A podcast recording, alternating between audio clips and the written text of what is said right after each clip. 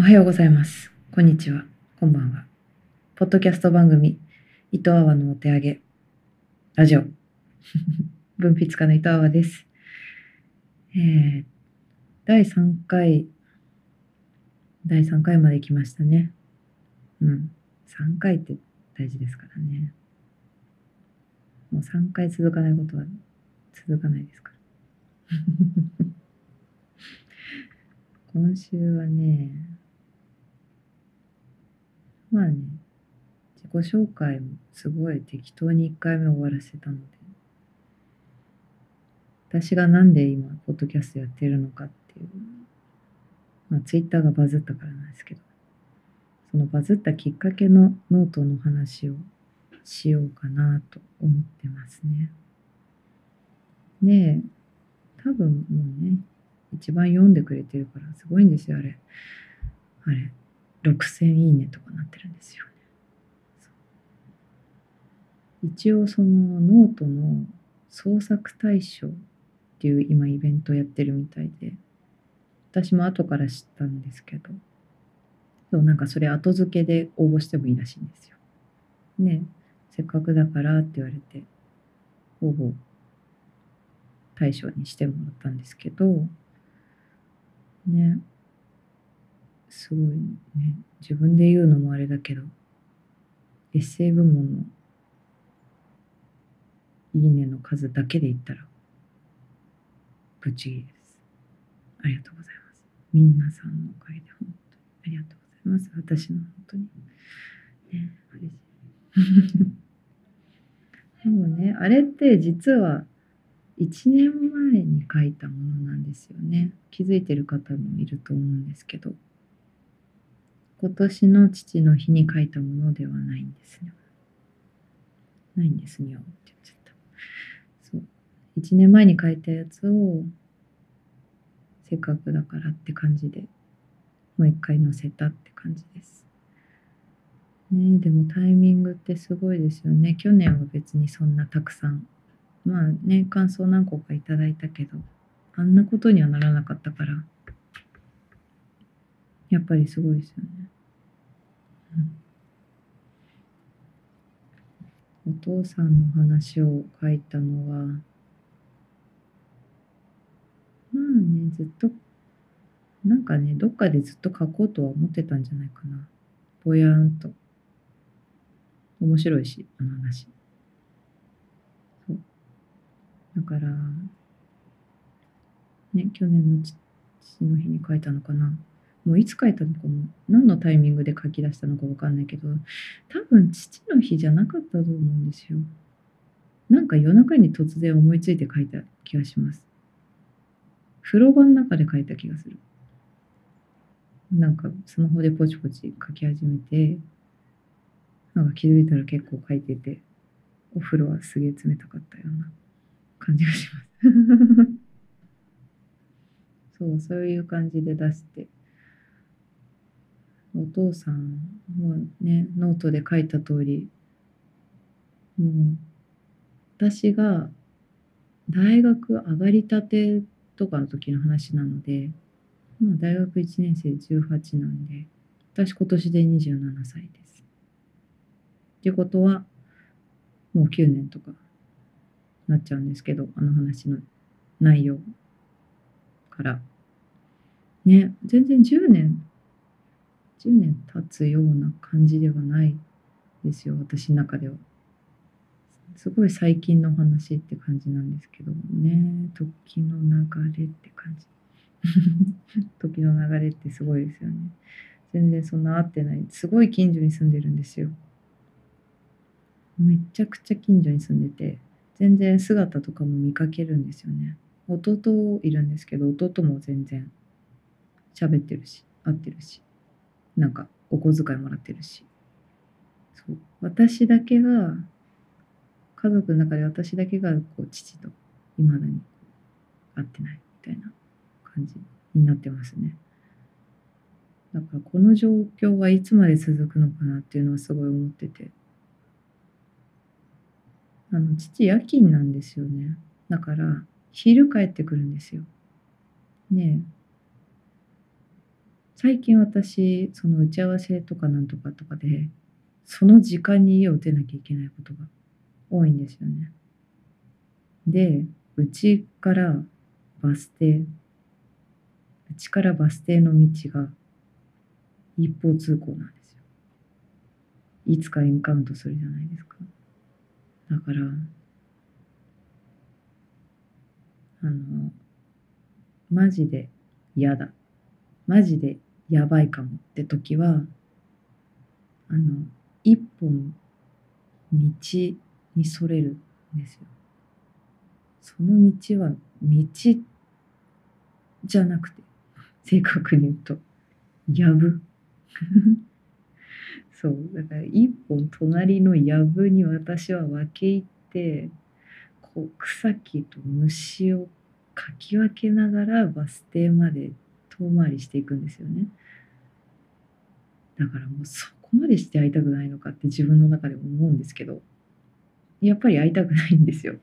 なんかそのムカつくから会いたくないとか嫌いだからとか許せないから会いたくないとかじゃなくて普通にめっちゃ怖いんですよ私はお父さんのこと怒るとめっちゃ怖いから 怖いんですよねこう本能的にもうもうなんかね車それっぽい車を見るだけでピャーってなっちゃうんですよ。体が。ピャーってなっちゃうんですよ。お化け屋敷みたいな。びっくりしちゃうんですよね。そうだからこの状態から和解まで持っていくっていうのがちょっと難しいですよね。そうね。お父さんすごい普段優しいんですけどとにかく怒るとめっちゃ怖い。普段何しても怒んないんですよね基本的に。何しても怒んないっつったらあれだけどまあ私逆らったりしなかったので父に。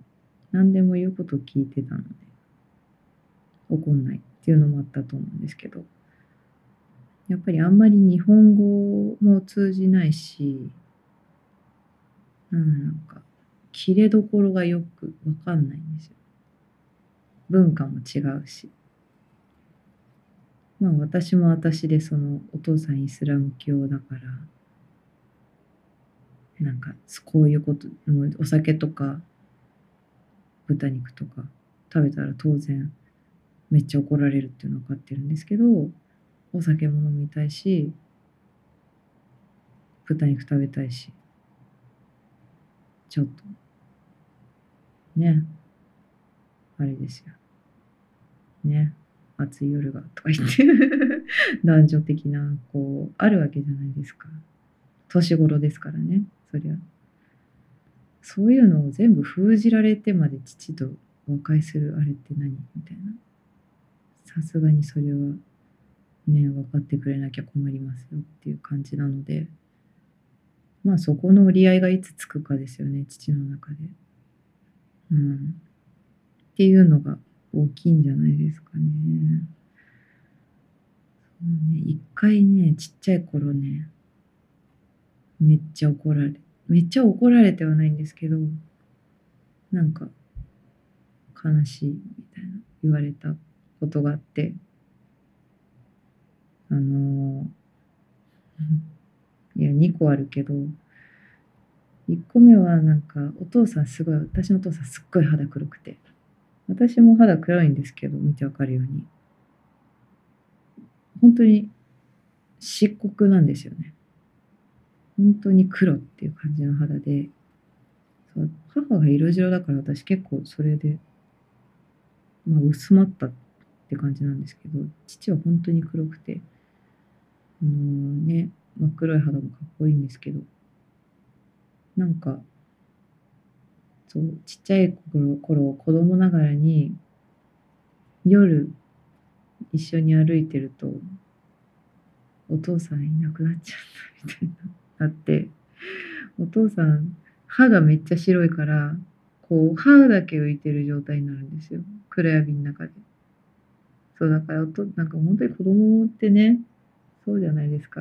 配慮があれなんで本当に。ねひどいことひどいことっていうか配慮がないこと言ったなと思ったんですけど。なんかお父さん外いると歯しか見えないねみたいなこと言ったらなんかなんでそんなこと言うの？みたいな。ひどいみたいな。悲しいよみたいな。言われて。ああこれはダメなんだ。言っちゃダメなんだ。と思って。すごい印象に残ってますね。あとはねお父さんスキンヘッドだったのでそういつも帽子かぶってるんですよ。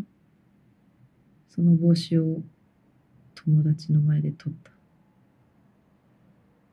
怒った なんでそんなことする？私なんかすごいたまにやばいことする子供だったんですよね。なんか普段いい子なんだけど、たまにマジでやばいことしちゃうみたいな。おばあちゃんのパンツ親戚に見せびらかしたりとか。真っ赤、真っ赤なパンツを。そう、めっちゃ怒られた。なんでだろう？なんかね、突然致命的に配慮に欠ける瞬間があるあったんですよ。子供の時から。みんなそうなのかな？みんなそうやって学んでいくのかな？ねえ、だから世が世なら醤油瓶を舐めるのは私の方だったかもしれないですよ。うん。本当にみんなタイミングとか状況とかその時の気持ちとか。でいつ何時そうなるか分かんなかったんだろうなって最近すごい思いますね。今いやもう実際やっちゃった人たちはもう本当にね良くないしちょっと考えれば分かるだろうっていうのが皆さんの相違ですよね。私も含めてそうなんですけど。いやでもそれでもやっぱり誰がこうなってたか分かんないぞっていうのがすごい怖いんですよ最近。ねちょっと考える人の人から見てちょっと考えれば分かることってある瞬間に何にも思えなくなっちゃう時が誰しもあると思うんですよね。ねだからそんなにねみんなも気をつけようねって気をつけようねとしか言いようがないよね なんか結構あれって雷に当たるようなもんな気がするんだよね。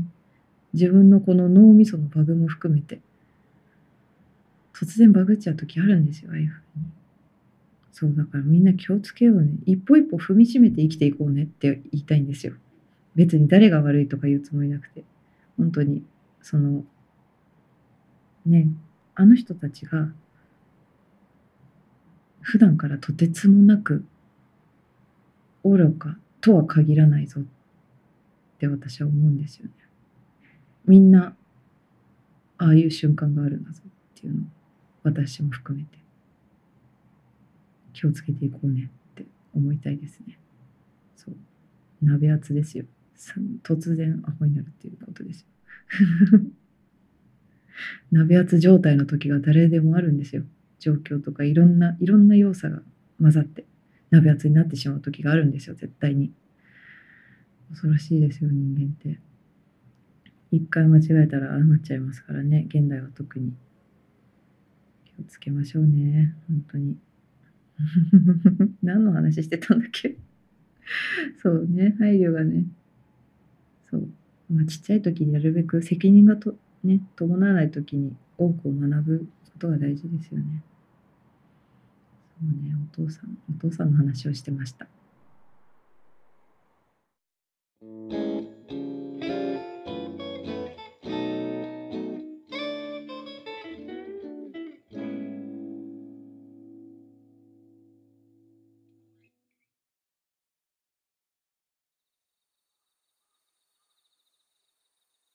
お父さんとお母さんの出会いについてはですね、私は本人たちの口から聞いたことはないし周りからも本当にふわっと聞いたのか聞いたのか私がそう思い込んでるのかわからないって感じ。なんか写真その頃の写真を見るにあと母の若い頃の行動範囲を考えるにって感じですね。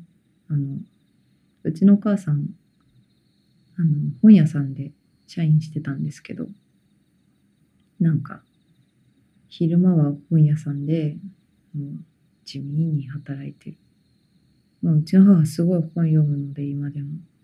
文学少女っていう感じなんですけどなんか夜になるとめっちゃド派手な格好して六本木行っちゃうらしいんですよ。そう。なんか本当に山田恵美さんのあれですよね。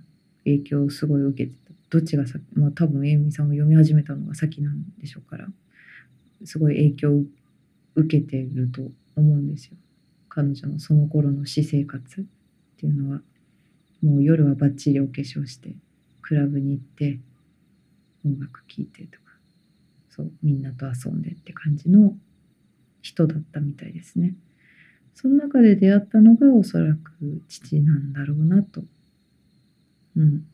なんか最近ちらっと喋ってたけど本人が。レゲエの、レゲエのハウハウスクラブっていうの、クラブハウスっていうの、なんか本当に大きい箱じゃなくて、本当にマジでレゲエが好きな人たちが、レゲエで決まりに来る場所みたいなところに本人はいたらしいですよ。だからそうねそのそういうとこで出会ったんだろうなっていうふうに。うん。多分そうですね。私はそう推測しています。なんだろう。なんかそう。母が父のことジミーって言うんですけど。全然本名ジミーじゃないんですよね。何なんだろうってずっと思ってて 結局何なのかよくわかんないですね。ジミーって誰だろうみたいな。そうそう。不思議ですね。何もわかんないです。うーん。ね、私、その、そういう場で異性と出会ったこと全くなくて母と真逆なんですけどまあ時代も時代ですけどね私ネットでしかその異性と知り合ったことなくてめっちゃ不健全そうじゃないですかそう聞くといやでもちゃんと一人一人ちゃんと交際はしてきましたけどそうリアルから恋愛に発展することどうやってそんなことが行われているのっていう感じ。そう。もうアプリですよ。アプリアプリ。最初から恋愛したいですって言って恋愛してる。うん、友達から恋人へみたいな。すごいなって思うんですよね。どうや、どっから、どっから切り替えていくの？それみたいな。どっからいやらしい雰囲気にしていくの？それはみたいな。無理じゃないって思うんですよ。すごいな、だからみたいな。友情、友情、愛情、友情、愛情みたいな。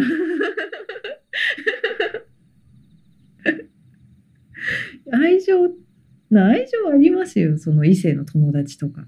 でもそれって違う愛情だし、見せる自分も全然違うし。最初から、最初にもうこのスタンスで行っちゃったら、もうこっからこっちには移行できないぜ、みたいな。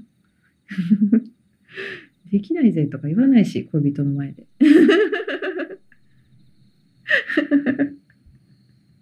全然違うわけですよね、私の中で。ね 不思議ですよね。なんかそういう、なんかそう考えもそう、そういう考えも聞きたいですね、皆さんに。そういう友達から今の旦那ですみたいな人の話も聞きたいですね。うん、教えてください。ということで、最後までお聴きいただきありがとうございました。また来週も聞いてください。伊藤でした。